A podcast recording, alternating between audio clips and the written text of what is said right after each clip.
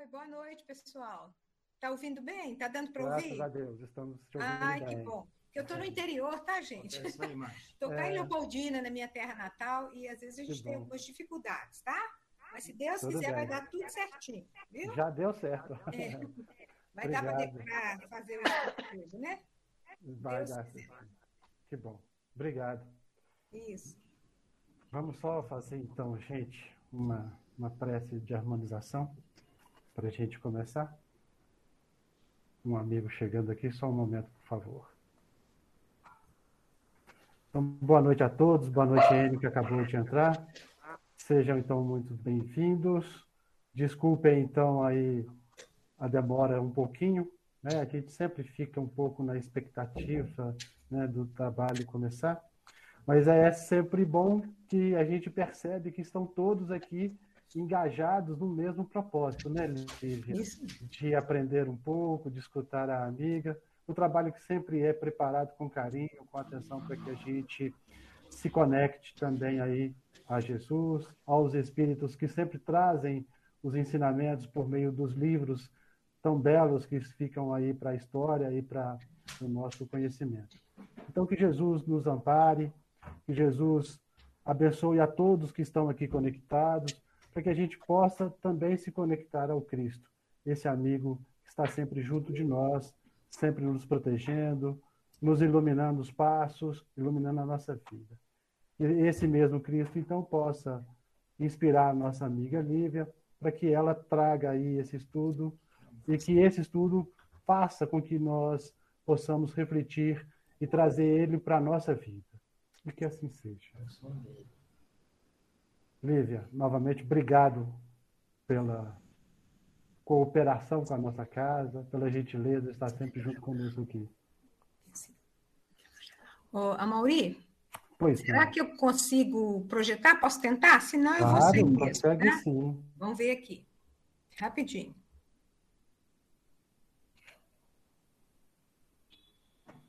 A gente vai.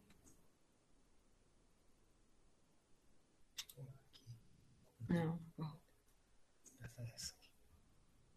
Deixa eu ver se eu consigo. Peraí. Aqui. Aqui. Janela, como é que é o negócio? O ícone, o ícone de, de projeção, Lívia, ele está ao lado daqueles três pontinhos.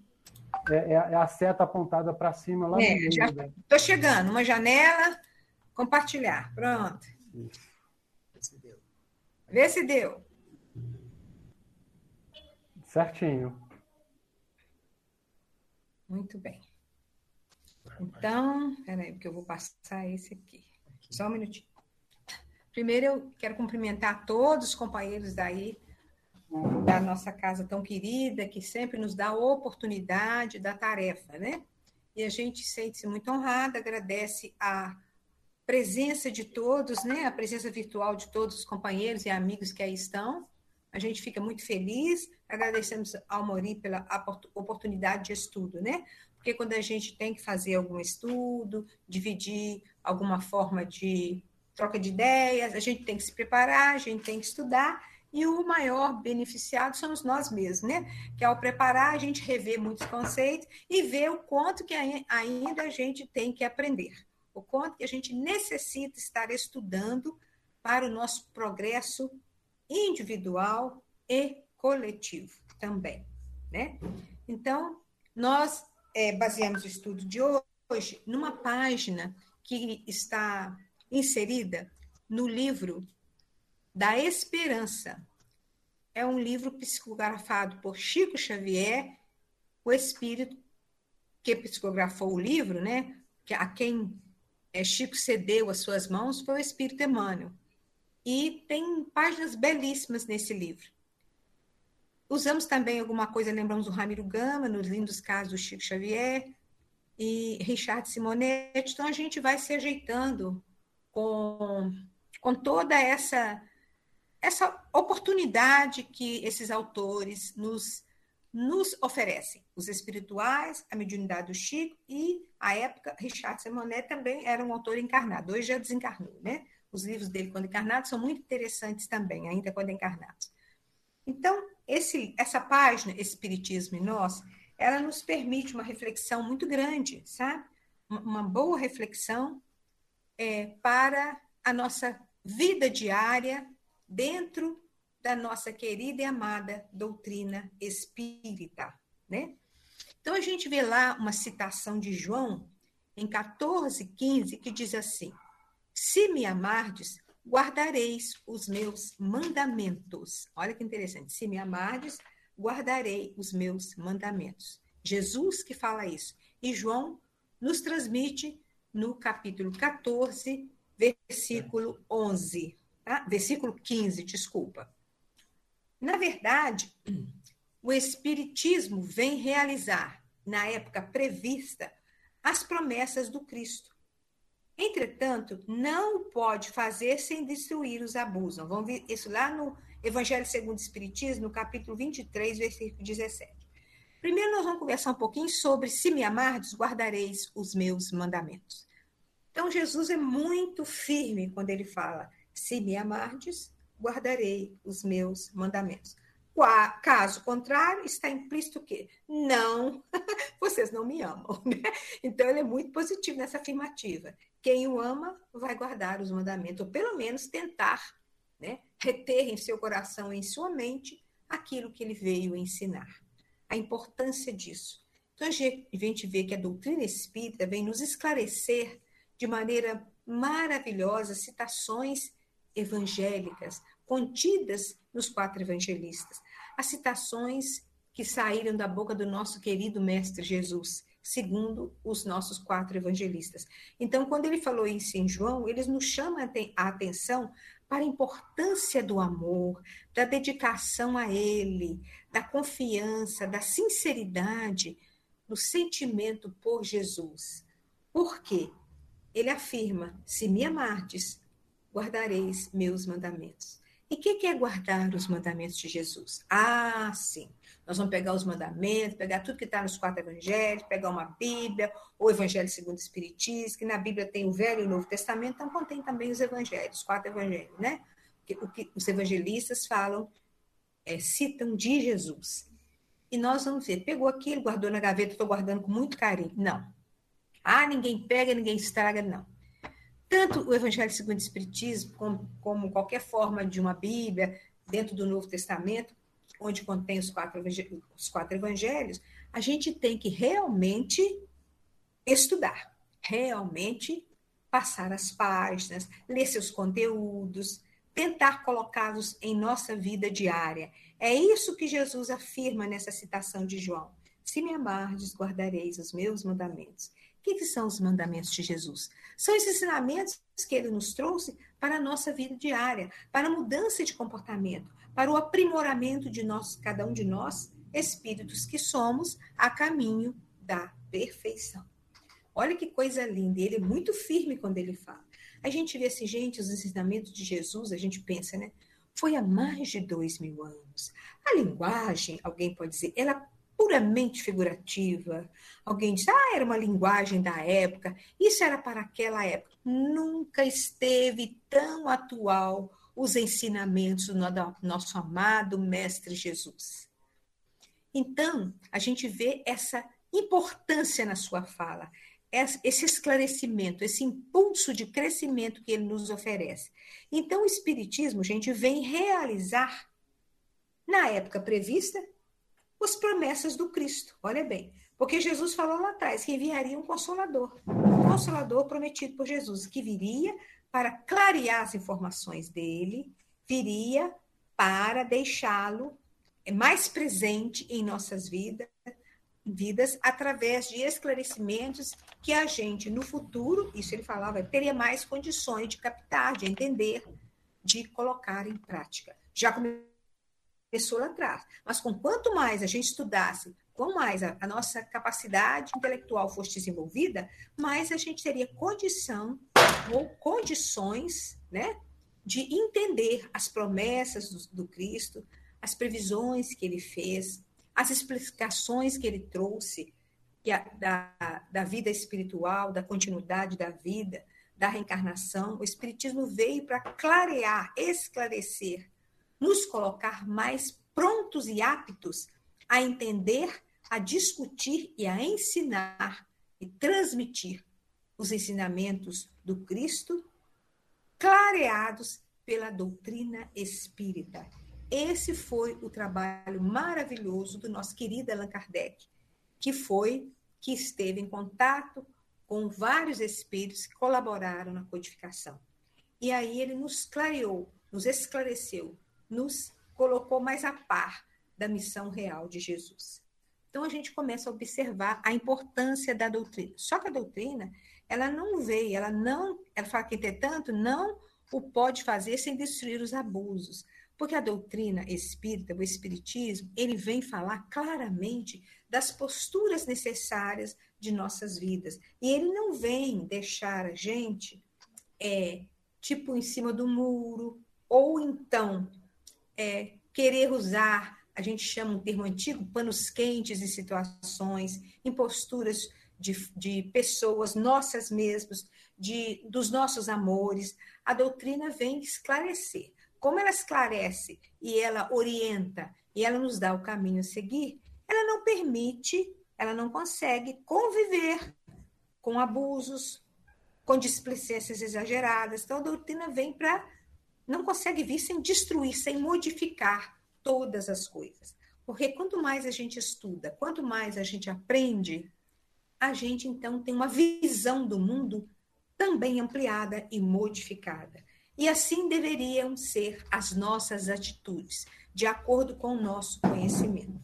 Esse é um dos grandes é, impasses criados, como eu digo assim, é, no meio espírita, porque a gente que é espírita tem o dever de sermos cada dia, não santos, não é isso, um pouquinho melhores, por causa da gama de informação, grande conhecimento que nos é transmitido pelos espíritos, através dos médiuns, pelos espíritos amigos, espíritos que nos nos orientam, nos protegem, nos esclarecem. Então, nós temos o dever de sermos mais justos, mais firmes, mais corretos possíveis. Não que, não que tenhamos que, numa única encarnação, nos tornarmos santos. Não é isso que estamos falando. Estamos falando do compromisso, da responsabilidade, por causa do enorme conhecimento que a doutrina espírita nos transmite, nos proporciona. Muito bem. Então, a gente vai observando também que, vamos mais, a doutrina espírita, essa página fala muito isso. Revivendo o cristianismo puro é a religião. Está lá nessa página maravilhosa do Livro da Esperança. A doutrina espírita, revivendo o cristianismo puro, é a religião do esclarecimento livre. Olha que lindo, gente. É a religião do desprendimento. É a religião da solidariedade. A religião do pensamento reto. A religião da, da assistência gratuita. Assistência gratuita. Guarda bem isso aí. Olha aí o que, que nós separamos da lição doutrina, religião do esclarecimento livre, do desprendimento, da solidariedade, do pensamento reto, da assistência gratuita. Isso está contido na doutrina espírita, revivendo o cristianismo puro que nos trouxe o Mestre Jesus.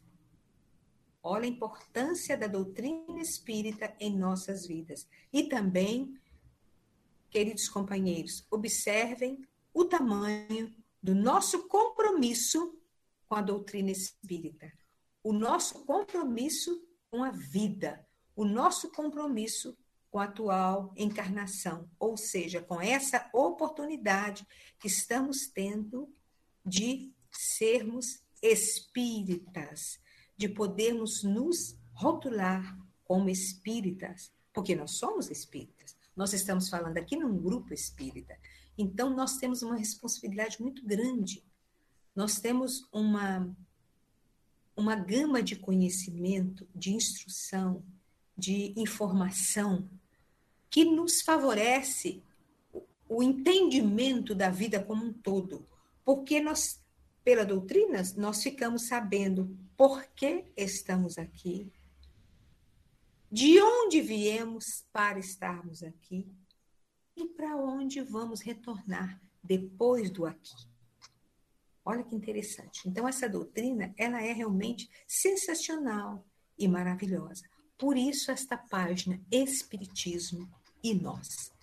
É nós juntos fazendo uma reflexão mais profunda a respeito da doutrina espírita em nossas vidas. Então nós vamos ver um pouquinho a questão da religião do esclarecimento livre, que nós falamos, separamos como um dos primeiros é, é, itens da página que escolhemos. Religião do esclarecimento livre. Nos são oferecidos cursos, olha, seminários, palestras, uma gama de diversos livros com o objetivo único de nos esclarecer. Nada é obrigatório. Olha que interessante. A doutrina não obriga nada a ninguém. Olha que maravilha. Ela esclarece a cada um que dela começa a fazer parte, começa a querer entender, começa a perfilar, né? Por entre os seus caminhos, ou seja, os caminhos da doutrina espírita. Não há instrução formalizada, não há. É oferecido esclarecimento a cada um. E cada um é oferecido esclarecimento. E cada um absorve de acordo com a sua capacidade. Não há instruções formalizadas, não há. Nós não temos, é, dentro da doutrina, cargos, é, destaques, né? É, com formação, com instrução formalizada. Não. Nós temos companheiros, nós temos voluntários que abraçam a causa da doutrina espírita, que se dedicam à nossa amada doutrina espírita, né? E estão ali de corpo e alma, e aprendem durante, é, de acordo com o que estudam, vão aprendendo. E assim, essas companheiras queridas, essas pessoas, um vai ser é, responsável pela evangelização infantil, o outro vai ser responsável por reuniões mediúnicas, o outro escolhe pelas tarefas sociais, o outro escolhe, hoje, né, nós temos essa dificuldade da, da reunião presencial devido à pandemia, então nós tivemos companheiros espíritas que, que sempre lidaram, foram assim, tinham mais facilidade com a internet, com as redes sociais, e esses companheiros são que nos ajudam nas casas espíritas a conseguirmos fazer as palestras, conseguirmos levar um pouquinho de consolo, de esclarecimento ao lar de cada pessoa que assiste através da, das redes sociais. Então, é muito importante a gente observar que cada um faz aquilo que mais gosta, de acordo com a sua capacidade, com seu conhecimento. Não existe aqui uma obrigatoriedade de nada, mas é uma doutrina de esclarecimento livre, e ela esclarece tanto a todos nós que ela nos impulsiona a queremos fazer algo de melhor. De repente, nós queremos estar, nós temos vontade de estar trabalhando com palestras, o outro vem e fala: Nada, eu adoro criança, eu quero trabalhar com criança. E desenvolve maravilhosamente aulas de evangelização infantil, hoje de forma virtual também. Que a gente tem essa tarefa, inclusive eu faço parte dessa tarefa na casa espírita que frequento, e a gente estava lá todo sábado. Como não podemos, já tem quase dois anos, né? Esse ano não voltamos ainda, porque é uma casa que não é tão grande, mas o número de frequentadores é enorme. Então a gente não pode retomar com a evangelização infantil porque não temos o espaço devido para obter que comporte as, as recomendações sanitárias. Então, a gente tem se esforçado através da evangelização virtual, que a gente leva cada sábado dentro do lar das crianças que frequentam, mesmo as que não frequentam, tem muito aluno até de outras cidades que pediram para participar, que estão gostando das aulinhas. Então, olha que beleza. São, são pessoas que têm boa vontade, alguns são até professores formados, outros não.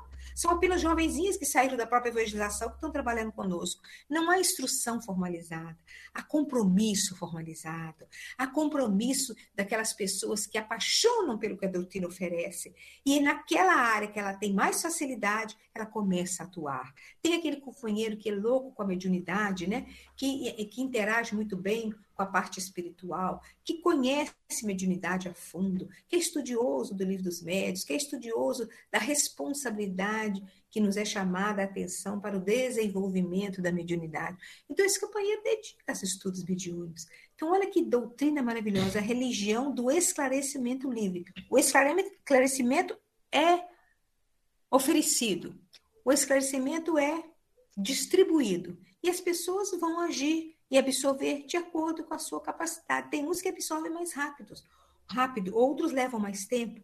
E é importante que todos estejam é, sentindo que a doutrina é uma oportunidade muito grande de crescimento na nossa existência.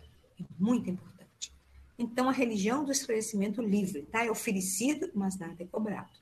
Só que ela nos impulsiona a sermos tarefeiros de acordo com a nossa capacidade, com a nossa vontade. Então, vamos continuando, né? Nós falamos também que a religião do desprendimento. Olha que coisa linda, a doutrina é a religião do desprendimento. Quanto mais simplicidade, melhor. Nada de suntuosidade, brilho, riquezas terrestres. As casas espíritas são simples e funcionais. Vocês já viram isso? Os grupos espíritas são simples e funcionais. Né? Nós temos umas cadeiras ou bancos. Lógico que hoje a gente tem condição de ter esses aparelhos eletrônicos para transmitir é, é, é, palestras, né? Para local com bom som para coral cantar, para tocar um violão, nós temos internet. Hoje nós temos tudo até as casas espíritas nesse sentido. Mas, pessoalmente, os, os recintos espíritas são simples. A gente não tem luxo, a gente tem uma, um conforto para a pessoa chegar e sentar. E tem casa espírita maravilhosa que o conforto é bem pouco, porque às vezes são companheiros que não têm condição ainda de colocar uma cadeira melhor, um banco melhor. Começa de qualquer jeito. O mais importante é estar ali uma casa espírita aberta para receber aquele que esteja necessitado, que esteja querendo participar, que esteja buscando consolo, apoio, carinho, amor numa casa espírita. Então, é a religião do desprendimento. Quanto mais simplicidade, melhor. Como é que era o nosso Chico? Todos vocês conheceram. Nós somos, tivemos a honra de sermos contemporâneos do Chico. Todo mundo lembra, todos nós lembramos, todos vocês, todo mundo conhece a vida do Chico. Como é que a casinha dele ele é simples? Como é que o grupo Espírita da Prece, último que ele participou, também era muito simples? E tudo que ele teve antes era coisa simples, com alguns amigos reunidos, fazia o evangelho na época que estava entre nós ainda, que era mais forte, mais saudável, ele fazia estudo do evangelho na sombra do abacateiro, era um banco de madeira, um sentava-se ao chão, ali reunia um montão de pessoas, ele ficava sentadinho estudando o evangelho, ao ar livre, debaixo do abacateiro, né? ao ar livre, naquelas roças ali perto de Pelopou, depois ele passou para Uberaba. Então, assim, tinha uma simplicidade muito grande. Inclusive, nós fizemos um mês lá na nossa casa, na casa da Associação Espírita Xavier, Sérgio Xavier, casa que nós frequentamos, nós fizemos pela primeira vez este ano, em abril, a Semana Chico Xavier. Então, tiveram vários companheiros que ainda são encarnados, que trabalharam com ele por muitos anos, Marival Veloso, o irmão do Marival, uma turma grande, Sueli da Chuva, ainda estava encarnada entre nós, fez uma palestra sobre o Chico, ela conviveu muito com ele também, vários, José Alma Coelho, foi uma beleza.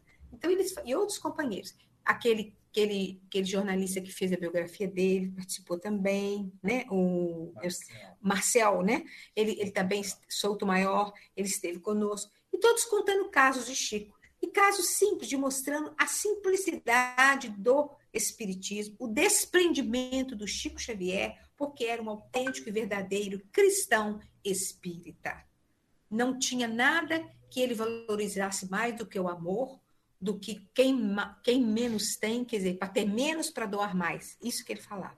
Então, eu lembro que um dos companheiros contou um caso que o Chico era tão assim, é, apaixonado pela doutrina, por estar ajudando o próximo, que é o que a doutrina nos, nos ensina como princípio, né, fora da caridade de uma salvação, que o Chico, então, o que, que o Chico fazia? Casa, as casas eram sempre muito tranquilas, e ele começou em Leopoldo com grupos pequenos.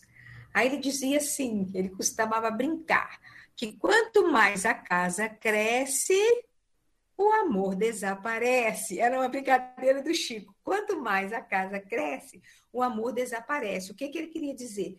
Com um grupinho menor, que a gente não podia deixar de ter aquela união, aquele espírito fraternal, né? E a gente sabe que isso é próprio do espírita. A gente consegue, mesmo com uma casa um pouco maior, ainda termos amigos sinceros e preocuparmos uns com os outros, né? A gente como espírita que somos, além de preocuparmos uns com os outros, a gente, para não deixar esse amor desaparecer, a gente preocupa uns encarnados com os outros desencarnados. É tanto que numa reunião mediúnica, né, Mauri? A gente tem o um coração aberto para aquelas entidades. Isso é desprendimento, esse amor. A gente recebe as entidades como companheiros queridos que vêm nos dar lições de vida com seus depoimentos, com seus esclarecimentos, com as suas dores. E, e, quanto mais amor e simplicidade ao falar com eles, o médium esclarecedor ou doutrinador, né? É muito importante o carinho que a gente tem com as entidades que chegam. E quando eles vêm carinhosamente nos dar uma colher de chá, nos dar alguma mensagem, nos dar algum conforto, olha que coisa boa. Tudo na maior simplicidade, no maior desprendimento de amor.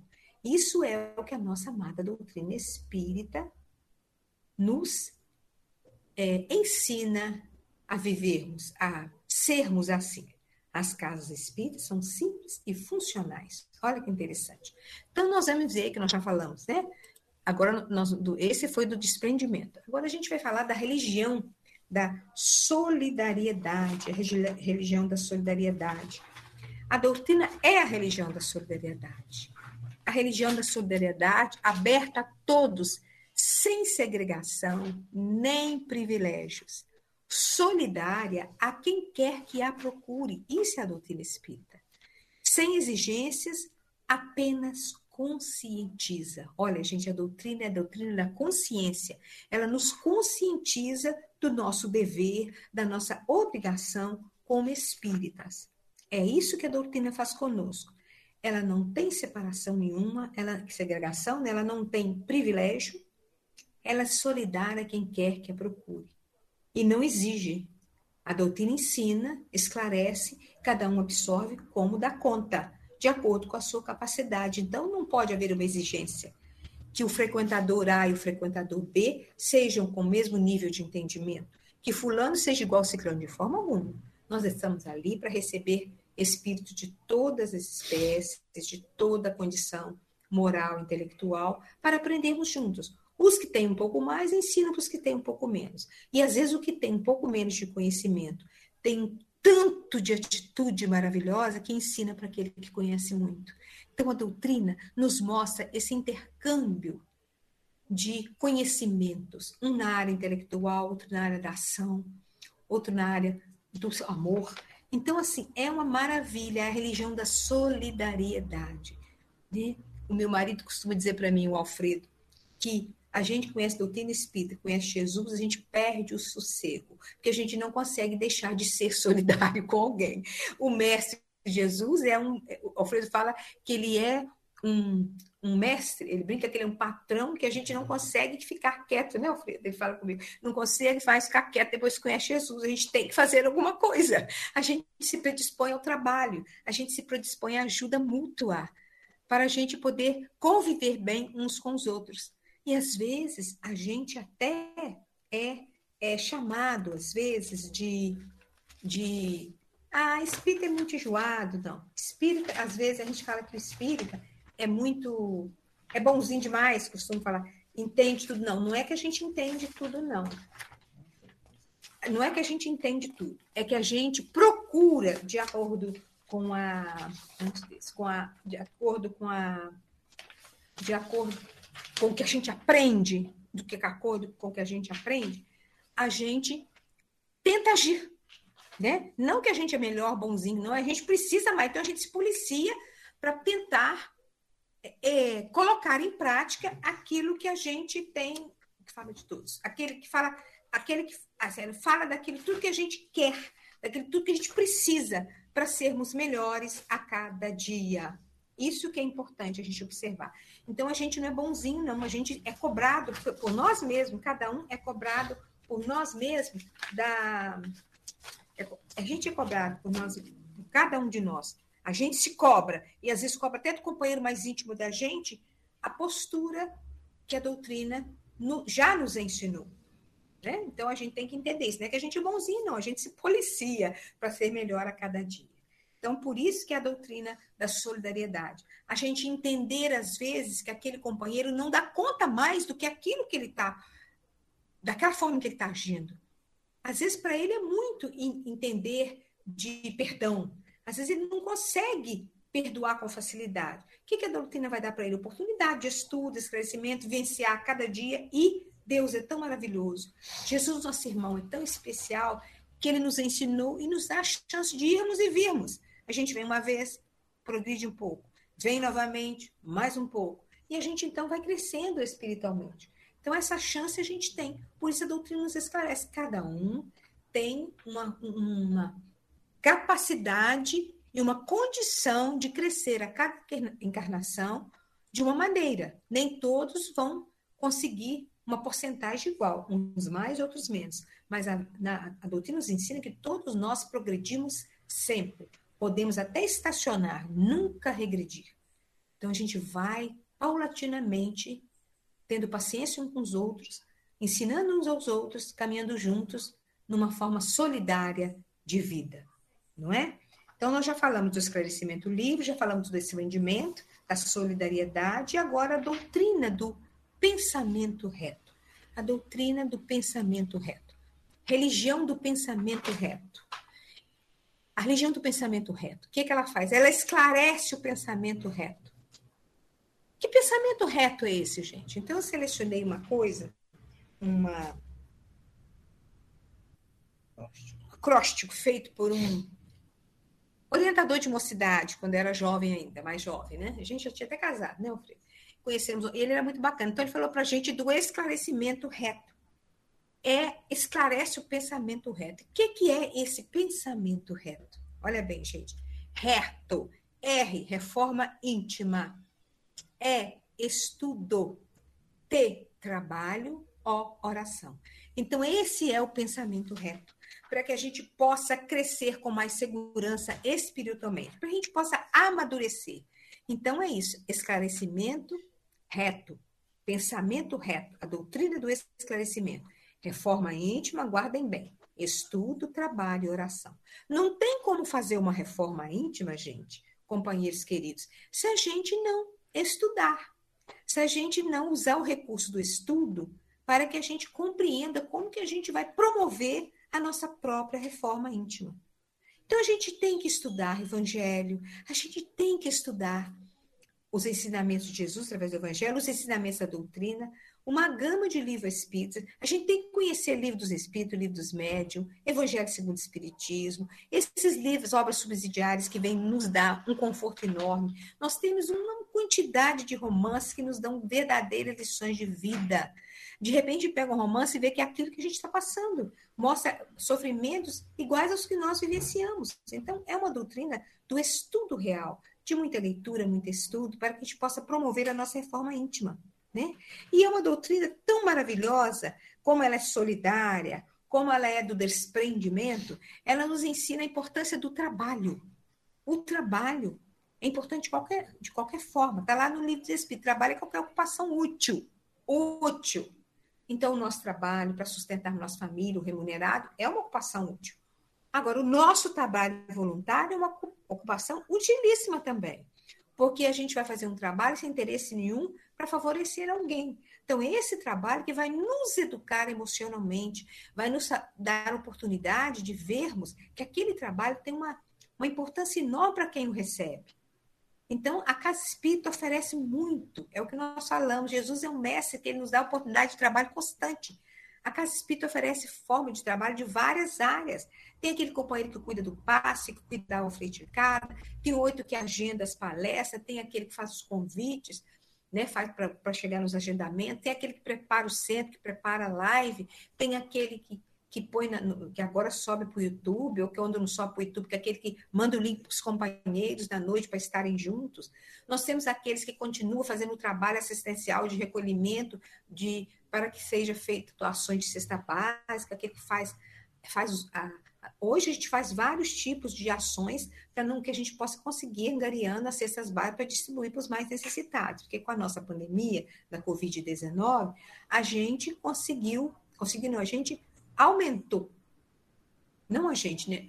No mundo todo, eu falo no Brasil, aumentou muito o número de necessitados. A nossa casa, por exemplo, diminuiu por causa devido à pandemia a arrecadação e aumentou o número de assistidos, o que deve estar acontecendo com muitas casas, porque muita, muitas pessoas desempregadas muitas pessoas perderam a condição de, de trabalho. Então, o que, que a gente faz? A gente aprende com a doutrina que a gente divide o que tem.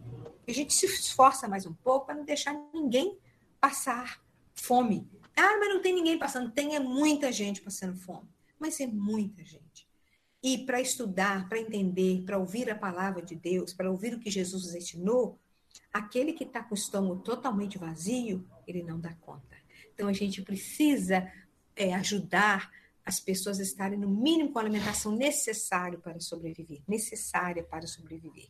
Então, o trabalho em favor do próximo é muito interessante. O trabalho mediúnico, o trabalho de oração, grupos de orações, grupo que se reúnem a cada noite para orar pelos necessitados, pelos que estão internados pelo Covid, pelos que partiram, já estão na parte espiritual, vítimas dessa Covid, para entender, apesar de ser muito difícil, mas também para entender o processo político espiritual do Brasil, que não está sendo fácil. Nós, como espíritas, sabemos disso. Não estamos aqui criticando nada, estamos falando que é um processo violento que está trazendo muita dificuldade no momento que nós estamos vivendo esse momento de pandemia. Então a gente tem que é muito, como dizia, né, jejum e oração, mas é muita oração, muita pedido de proteção para que os espíritos amigos possam olhar pelo nosso país e pelo mundo, para que as coisas cheguem num eixo de equilíbrio, para que nós possamos vencer esse momento tão doloroso e tão difícil. A doutrina é muito esclarecedora. A doutrina, através da sua forma, desse caminho reto a seguir, a oração, o trabalho, o estudo e a reforma íntima, ela nos proporciona sermos melhores a cada dia, sermos melhores a cada momento. Não que tenhamos que ser santos da noite para o dia, não é isso. É a procura, a busca, a busca de sermos melhores, de um conhecimento maior.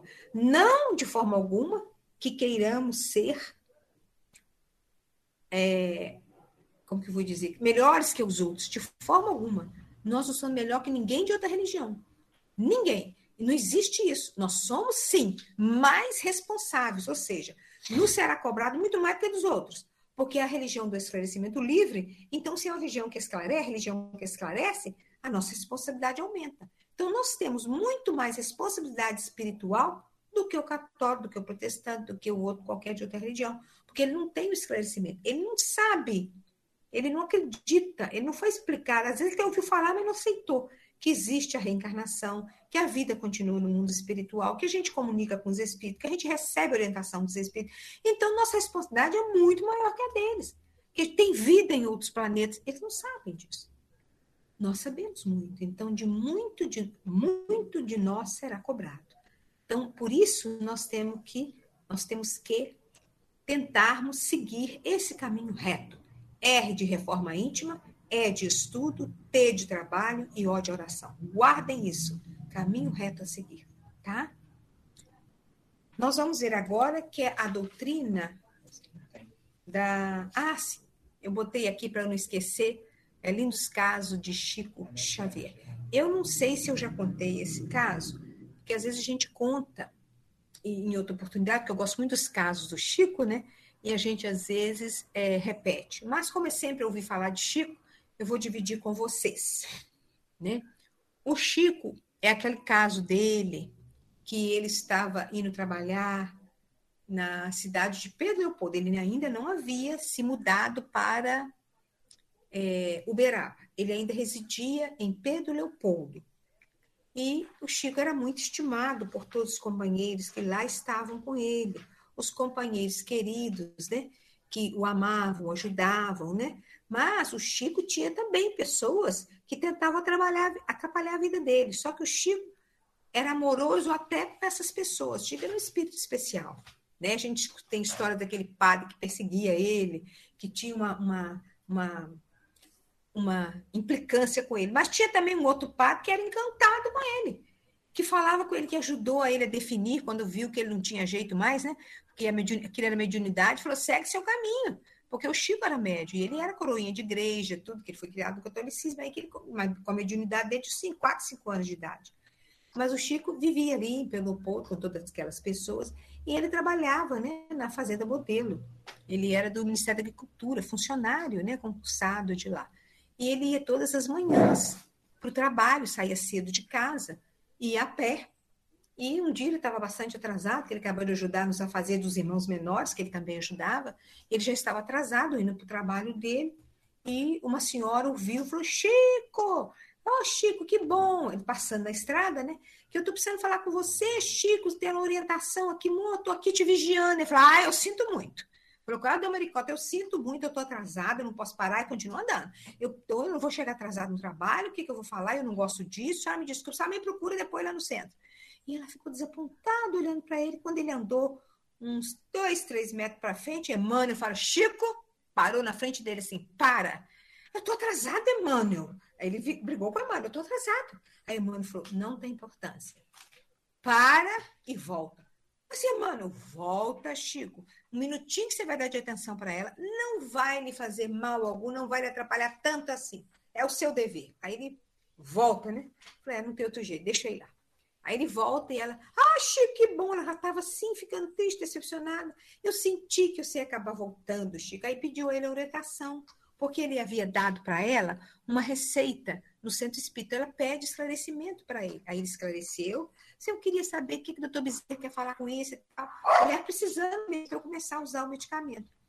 O Chico, naquela época, fazia receituário. Aí o Chico conversou, ela tirou as necessidades dele e foi embora. Ela, ah, Chico, meu amigo, ele, tchau, não posso demorar. E foi andando rápido. Andando mais rápido ainda, quase correndo. Aí ela, vá com Deus, Chico, vá com Deus. Aí eu mando, tum, na frente dele, para de novo. E, mano, eu vou chegar atrasado. Eu falei, olhe para trás. Aí quando ele olhou para trás, ela falando: Vá com Deus, Chico. Vá com Deus. Saía da boca do Chico em forma de uma fumaça esbranquiçada, quase que leitosa. E, e, batia nas costas do Chico, penetrava em todo o seu corpo físico e perispiritual. Era a gratidão daquela mulher. Aí o Eumano fala para ele, viu, Chico? O que, que você ia perder? Você que foi o beneficiado, não só ela. Imagine se você não tivesse voltado, ela chateada, o que, que sairia daquela boca? Então o Chico aprendeu ali a importância da caridade, a importância de a gente parar um minutinho com o outro, ajudá-lo, atrasar um pouquinho a nossa atividade, ter que correr um pouquinho mais para tirar o tempo perdido, mas se for em favor de ajudar alguém, isso é de extrema importância. Por isso é a doutrina da solidariedade, é a doutrina do desprendimento, é a doutrina do amor. Essa é a nossa amada doutrina espírita. O nosso querido Chico, eu estou aqui em Leopoldina e estou me lembrando disso. Quando ele era funcionário da Ministério da Agricultura, ele vinha participar aqui na minha terra, nas cidades da região também, das semanas é, de exposição, semanas agropecuárias de exposição que tinha interior. E ele ficava aqui a semana inteira porque ele vinha com o Dr. Romo Juviano, que era o, o, o chefe lá, o responsável, né? Então ele vinha para cá, ficava hospedado aqui uma semana, trabalhava de dia na exposição agropecuária, que normalmente começava no domingo e terminava no outro, da outra da semana seguinte, né? E ele ficava aqui, ele frequentava o Amor ao Próximo, Centro Espírita Amor ao Próximo, Centro Espírita que meu pai era um dos dirigentes e tal. Então o Chico ficou muito amigo do meu pai, e ele fazia esse tipo de de trabalho. À noite, ele saía do, da exposição do trabalho de dia dele, à noite ele ia para o centro. Ali ele recebeu muitas páginas lindas do Parnaso de Além e outras mais que estão em alguns outros livros. Psicografou dentro da nossa casa espírita aqui. Então, o Chico tinha muita tarefa, sempre diária. O Chico psicografava com uma, com uma presteza e de uma maneira. Nessa época, ele tinha receituário, ele tinha orientação, ele psicografava mensagens, então era uma maravilha. E meu pai contava para a gente que o trabalho do Chico era constante. Eu já contei para vocês que nessa, uma, as, as, quando ele ficou aqui uma semana, eu já estava lá para quinta-feira e ele não tinha, tinha muita receita. Aí meu pai estava de dia trabalho e falou: eu vou lá na, na exposição conversar com o Chico um pouquinho, porque tem muita receita, já está chegando final de semana, ele tem que ir embora. Aí meu pai foi com o Chico para lá. Se eu já contei também, vocês me perdoem. Lá na exposição agropecuária, que é aqui pertinho da casa que nós moramos hoje, aqui no interior. E o Chico, então, ô oh, irmão, falou, Chico, eu estou preocupada. Aí o pai levou as, pedido de receita, era uma, um pacote, mas era uma coisa assim. Como é que nós vamos fazer com isso? O Chico falou: Você tem um tempinho? Ele falou: Tenho, deixei alguém lá. Meu pai era barbeiro e tinha um comércio de, de produtos de beleza, tintura, e tinha a livraria espírita do Augusto Anjos, que era no fundo da barbearia dele, a única livraria espírita da cidade da região. Ele vendia livros espíritas, do Chico e outros mais. Então, ele falou: Não, querido Chico, eu, eu, eu, eu vou ficar aqui um pouquinho com você. Aí o Chico, doutor Ramos Joviano, do lado, Chico, Chico de um lado, doutor Ramos Joviano do outro. O Chico secretariando com a mão direita, doutor Romulo Joviano. E com a mão esquerda, meu pai passando as receitas e ele psicografando, psicografando. Psicografou a tarde inteira, botou as receitas em dia. Trabalhava aqui como secretário e na mão esquerda psicografava o receituário. Olha que maravilha. E o pai quietinho só ia passando as folhinhas, né? E passando as receitas. Então a gente participou disso, meu pai contava isso com muita alegria. O trabalho é o quê? A doutrina da solidariedade, a doutrina do desprendimento, a doutrina do, do, da assistência gratuita. É o que Chico fala, assistência gratuita também. A gente ajudar os outros, né? Então vamos ver o que, é que temos mais aqui. Religião da assistência gratuita. O trabalho na doutrina espírita é totalmente voluntário. Vocês já viram isso? Temos obrigações profissionais, que é a do cotidiano nosso. Saiu dali, é que a gente vai fazer a tarefa espírita. Ou a gente faz à noite, ou a gente faz no domingo ou no sábado. Agora está meio parado por causa da pandemia, mas a gente continua fazendo é, vibração, é, é, passe a distância, e continuamos fazendo máscaras para distribuir, cada um, né? Trabalhando em casa e tal. Então, temos obrigações profissionais, mas as, as tarefas que realizamos na doutrina espírita são de forma gratuita. E é uma grande oportunidade de aprendizado e crescimento para todos nós, as tarefas da casa espírita. Então, é a religião da assistência gratuita. Nós não cobramos por estarmos ali. Não se cobra passe, oração, esclarecimento, palestra, não. É tudo por amor, como nos ensinou o nosso querido mestre Jesus. Isso é de extrema importância para todos nós. Analisarmos a questão do Espiritismo e nós.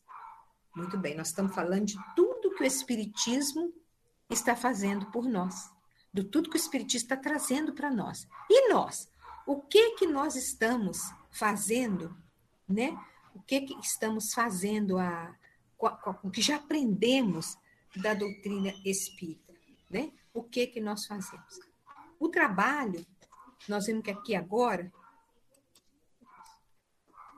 amai uns aos outros como eu vos amei. Conhecereis a verdade, a verdade vos fará livre. Quem falou isso para a gente foi Jesus. E a doutrina espírita fala disso. Kardec falou, conhecereis, ele trabalhou, conhecereis a verdade, a verdade vos fará livre. Como que ele trabalhou isso? Ele trabalhou isso no livro dos Espíritos, perguntando, ensinando, no livro dos médios. A gente vai aprendendo, e a verdade é que liberta a gente. Então, quando Jesus falou isso, é o conhecimento que a gente adquiriu dali para frente. E isso que nos tornaria livres, livres no pensar, livres no agir, porque nós teríamos consciência do que nós temos que aprender, de como trabalhar, de como agir, de como conviver, de como viver. E ele falou: Amai-vos uns aos outros, como eu vos amei. Então, ele veio demonstrar para a gente o amor dele por nós, que é esse amor que a gente tem que desenvolver para que sejamos como ele. Né? Amai-vos uns aos outros como eu vos amei. É o exemplo que ele veio para dar para a gente de amor. Ele saiu da sua sabedoria infinita, um espírito de, um, de uma alta envergadura, né? E veio até nós, esse mundo difícil, governador do nosso planeta, aqui esteve conosco para nos ensinar a lei do amor. Então é muito importante. Aí Kardec vem, né, o nosso querido Kardec, e vem trazer para a gente: fora da caridade não há salvação. E ele ainda afirma: fé verdadeira é aquela que pode encarar a razão face a face em todas as épocas da humanidade. O resto vocês conhecem. A fé verdadeira é aquela que pode encarar a razão face a face em todas as épocas, em todas as épocas da humanidade, né? Então Kardec fala, a gente tem que acompanhar a ciência.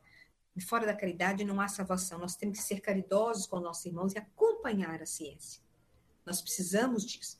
Se a gente tiver dúvida, a gente se a doutrina e a doutrina acompanham, vocês já viram, né? Porque a doutrina espírita fala há mais de não sei quantos anos, estão descobrindo agora muitas coisas.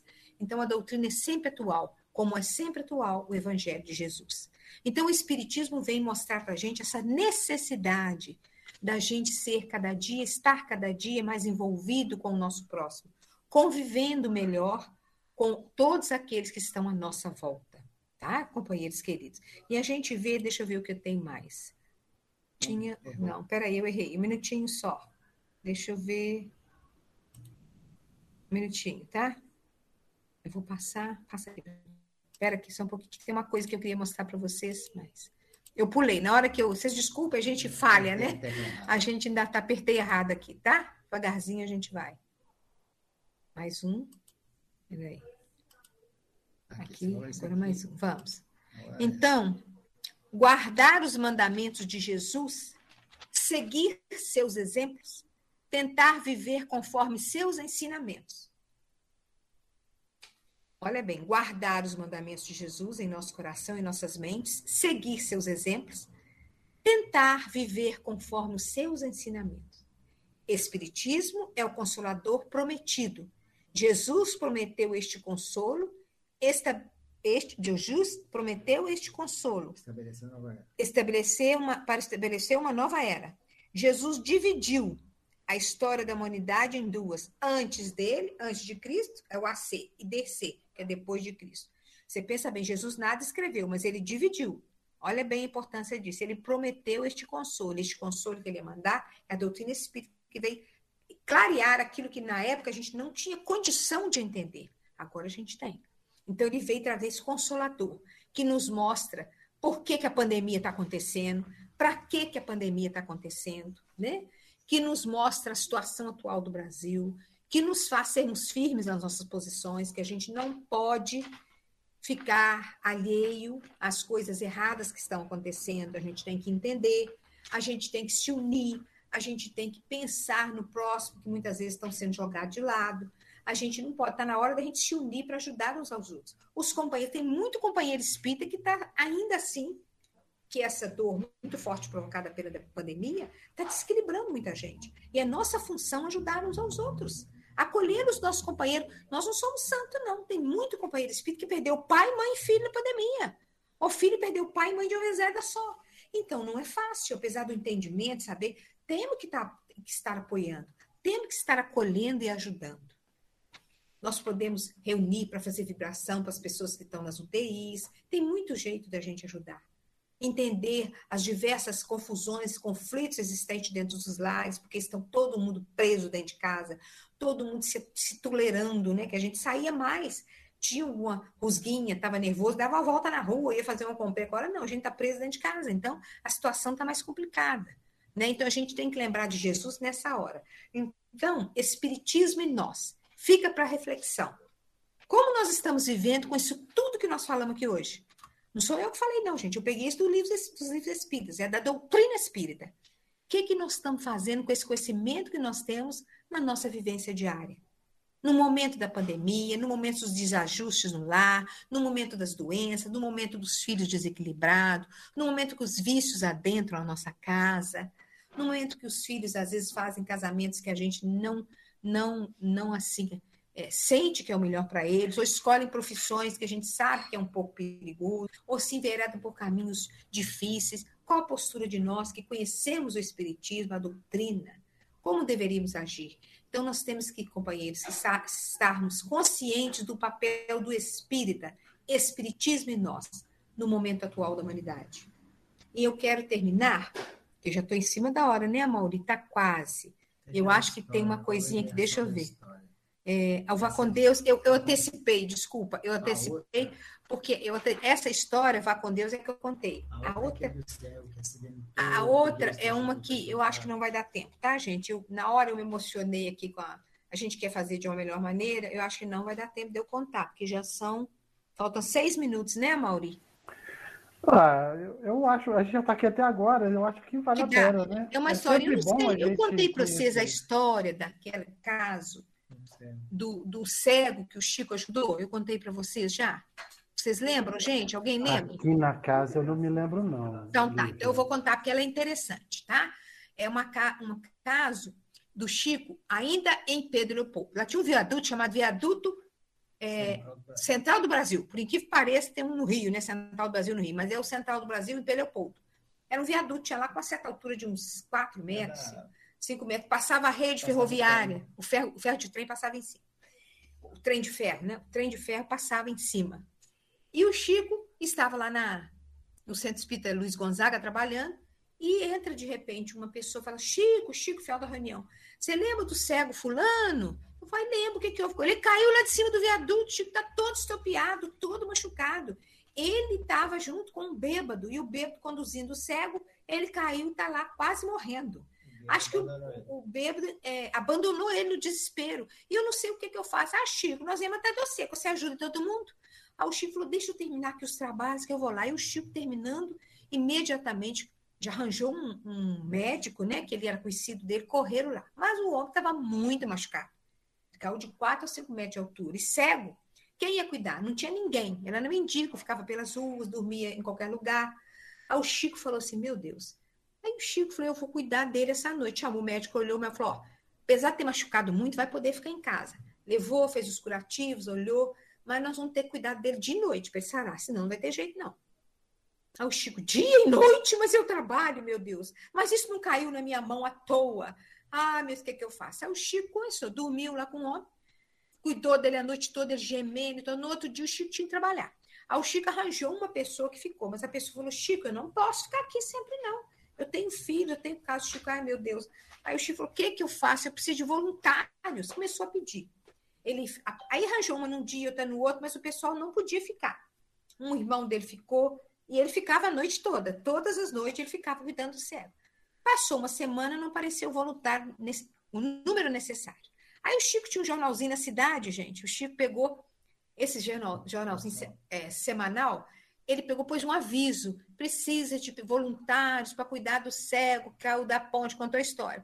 Eu estou precisando, eu sou, de noite eu fico, mas de dia tem que ficar. Ele saía da noitada e ia trabalhar o dia inteiro. Aí o cego estava lá sofrendo e a recuperação está lenta.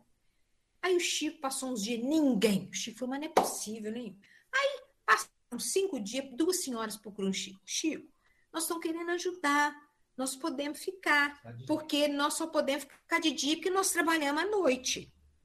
O Chico falou, ah, que bom, é o contrário de mim, que eu não posso de dia, que eu trabalho de dia. As senhoras são muito bem-vindas. Ah, Chico, mas nós somos prostitutas, Chico. Aí o Chico falou, não tem problema nenhum, minhas irmãs a função delas era à noite e a dele era de dia, como profissional da, do Ministério da Agricultura. Vamos com muito amor, as senhoras vieram com muito carinho elas fizeram tudo direitinho com o Chico. E começaram, ficavam o dia inteiro cuidando do. revezavam elas, cada dia uma. E o Chico de noite. Aí o Chico, todos os dias, chegava antes delas saírem, né? Ele fazia uma oração, fazia um comentário e elas iam embora para trabalho noturno dela. E ele ficava ali cuidando. Isso foi durante um mês e uns dias. No final de um mês, os dias, o cego recuperado, sarou. sarou, já podia ele todo feliz, e elas vieram agradecer o Chico. Chico, não, eu que tenho que agradecer as senhoras.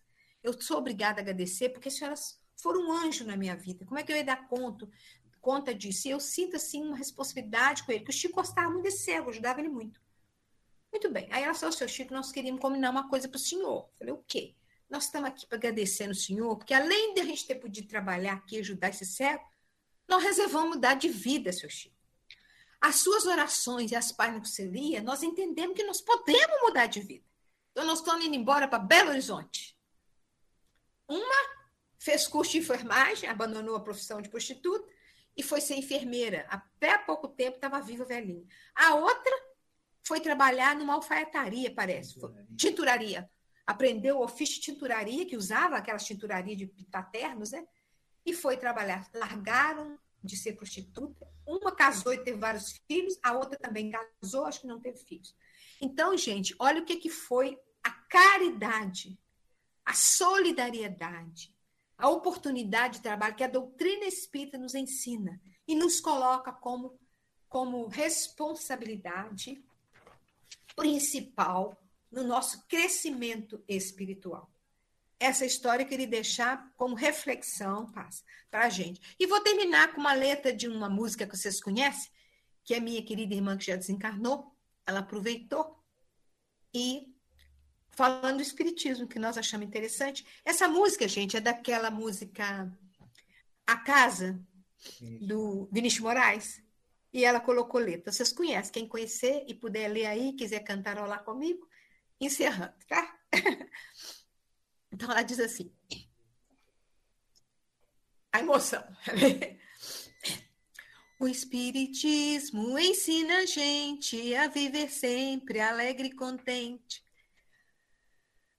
para da terra afastar a dor. Foi que ele veio, é o Consolador, pregando a lei da reencarnação para alcançarmos a perfeição. O Espiritismo traz nova luz ao Evangelho do bom Jesus, por possuirmos este tesouro que vale mais do que todo ouro. Allan Kardec, que na sua canção. Agradecemos de coração. Eu achei tão lindo isso que eu quis dividir com vocês. É aquela música antiga, mas fica aí para a gente saber que o Espiritismo ensina a gente a viver sempre alegre e contente.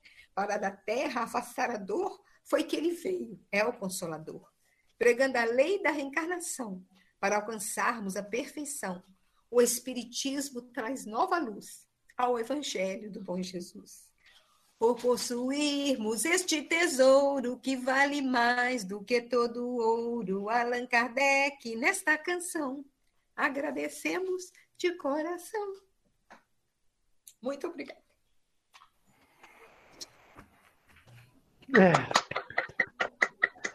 é isso que lá estão os amigos fazendo, aplaudindo. Obrigada. Bacana demais, viu, Lívia? Primeiro, muito obrigado por trazer para a gente o estudo e coroando com a sua emoção, que também nos emociona muito. A gente fica segurando lá de cá, segurando para não ir no embalo. Eu sou um chorão por natureza e tenho que ficar aqui segurando. Mas muito obrigado por tudo, por ter trazido para a gente com tanto carinho esse estudo. Né? O Espiritismo é realmente uma grandeza que eu acho que, que às vezes nos exige uma disciplina muito grande. Por isso, Emmanuel ensinava o Chico, né? Disciplina, disciplina, disciplina porque não está em nós ainda, não é espontâneo tudo aquilo que a gente vê, né? Os ensinamentos que o Cristo deixou para a gente é, é, é uma obra grandiosa, mas exige de nós uma transformação também muito grande. E por isso, né, fica aquela frase, né, reconhece o espírita pela, pela sua transformação moral e pelo esforço que faz em, em domar as suas más inclinações. É, é importante isso, né? Trazer para a gente tudo isso para a gente aprender é, é, na prática, pelo trabalho, essas mudanças todas que, que, Jesus nos deixa aí como recomendação, né? Cada um no seu tempo construindo o seu momento aí da aproximação com Deus. Eu acho muito bacana isso. Muito obrigado aí por, por ter nos brindado com todo esse, esse ensinamento aqui. É, e aí, gente, quem quiser trazer, perguntar alguma coisa, vamos aproveitar o momento, né? Para dividir e compartilhar com a nossa amiga Lívia aí. Dúvidas? Agora que eu estou lendo aqui o chat, agradeço a todos, viu, gente? Que estão escrevendo aqui. Muito obrigada a todos, Marília, Jailson, Marina, não, Marília, Andréia, Julimar. Nossa, estou muito feliz de estar com vocês e agradeço aí o carinho de vocês. É, nós é que agradecemos. Gratidão, viu, Lívia? Foi muito esclarecedor e linda a, a essa canção, viu? É. Muito obrigada. Eu agradeço, viu, América? Obrigada mesmo. Linda, linda. Cantei também, viu? Isso, obrigada. Eu escutei, falei, tem alguém cantando comigo. É, e eu estava olhando aqui, reparando a América seguindo é. ponto a ponto. Bacana, muito, muito bom. Muito obrigada a todos, viu, gente? Carla, né? Adriana, Olívia. Nossa, gente. Olívia, é, gratidão mesmo, a sua palestra foi maravilhosa. Você falou de uma forma simples, porém profunda, uma coisa assim incrível. Obrigada. Realmente acrescentou muito, muito, muito obrigada. Que Deus abençoe você sempre. Obrigada, viu? Eu que agradeço a oportunidade. Elívia, muito obrigada pelo carinho, pelas Ah, tá histórias. bom, Cristina. Quanto bem, tempo, né? você? Quanto tempo, né? É isso mesmo. Estamos aí, muito obrigada. E achei bonitinho, você falou, é a, é a música da casa, né? É. Eu fico imaginando, é a casa que é o nosso corpo, é a casa que é o nosso planeta, né? Que letra linda, você nos emocionou bastante, viu? Obrigada, querida. Eu Eu, eu quero pedir a licença para cantá-la também aí nos nossos encontros. Pode sim. Tá? Ela é muito boa, Ah, né? então, Você feliz com né, isso, Mauro? tá? Hein? Eu mando para Mauri direitinho a letra, tá? Que bom, muito obrigado. obrigada. vou mandar. Aí ele distribui para vocês, viu? Muito bom, obrigada, obrigado. Deus abençoe. Eu agradeço muito o carinho de vocês, a oportunidade de estar juntos, tá? Obrigada, Obrigada. Muito A oportunidade é. Deus abençoe a todos nós, né? Amém. Obrigado. Muito obrigada. Muito lindo. É muita gratidão. Ai, ai. É, Muito obrigado, Lídia, pela obrigada. Obrigada, viu, Sônia? Olha, eu fiquei demais. Excelente. Porque lá na Fraternidade Geral, eu participo também de alguns trabalhos lá, ele conta essas histórias do Chico e a gente fica tão emocionado quanto ficamos hoje ouvindo você falar. Viu? Que Deus te abençoe infinitamente e que nós tenhamos a oportunidade de estarmos sempre com você por aqui, viu? Muito obrigada. Eu agradeço muito, viu, gente? O carinho de vocês. Obrigada. Muito bem, gente. Se não temos mais ninguém a perguntar ou contribuir, a gente pode fazer encerramento. Lívia, Oi. podemos explorar você um pouco mais? Pode, vamos fazer lá. a prece de encerramento Faço sim. Vamos pesar juntos, né? Eu vou mandar Obrigado. direitinho a letra para vocês. Tá pedindo aqui o pessoal, vou mandar, tá? Que joia. Obrigado, Lívia. Então vamos fazer a nossa oração, né? Gratidão, né? Amado Mestre Jesus, aqui estamos nós neste momento com o nosso coração cheio de gratidão, de esperança, de carinho pelo vosso amor para com todos nós que aqui nos encontramos. Sabemos, Senhor, das nossas responsabilidades, sabemos também da importância da doutrina em nossas vidas. Pedimos que o Senhor nos ajude a sermos sempre fiéis aos ensinamentos doutrinários da nossa amada doutrina espírita e ao seu evangelho de amor. Te agradecemos, Jesus, pela oportunidade de estarmos aqui nas fileiras espíritas, pelo amparo, pelo carinho fraterno, pela proteção que o Senhor constantemente nos oferece que essa mesma proteção, que essa mesma energia que agora desfrutamos possam estar presentes nos lares de todos que estão conosco nessa noite. E também nos hospitais, nas casas onde existem dor, sofrimento pela Covid, por qualquer outra doença. Que todos recebam neste momento as luzes do seu amor como bálsamo de alívio. Obrigada, Jesus, por tanto que o Senhor nos dá a cada dia. E que nós possamos continuar firmes, conscientes da nossa responsabilidade e do nosso compromisso com a atual encarnação. Abençoe a todos nós e ajude-nos a sermos cada dia melhores, seguindo os vossos exemplos. Se conosco, Senhor Jesus, hoje, agora e sempre. Que assim seja. Graças Assim a Deus. Que assim seja. Isso, Que muito joia. obrigada, viu, gente, pelo Nós é que carinho. agradecemos aqui, Lívia. Beijo para todo mundo, viu? Beijos. Beijo, boa noite a todos. Até semana que vem. Tchau, Obrigada, tchau. viu? Amém. obrigada. Boa noite a todos. Boa Boa noite. noite. Boa noite. Boa noite. Boa noite. Boa noite, boa noite, gente. Obrigado. Tchau, tchau, Mauri. Tchau. Tchau, gente. Boa noite aí pra todo mundo. Parabéns, Lívia. Tchau, pessoal. Boa noite. Falou. Tchau, Tchau. Hélio. Tchau, tchau. Tchau, tchau. Mauri. Mauri, obrigada mais uma vez, viu, pela oportunidade.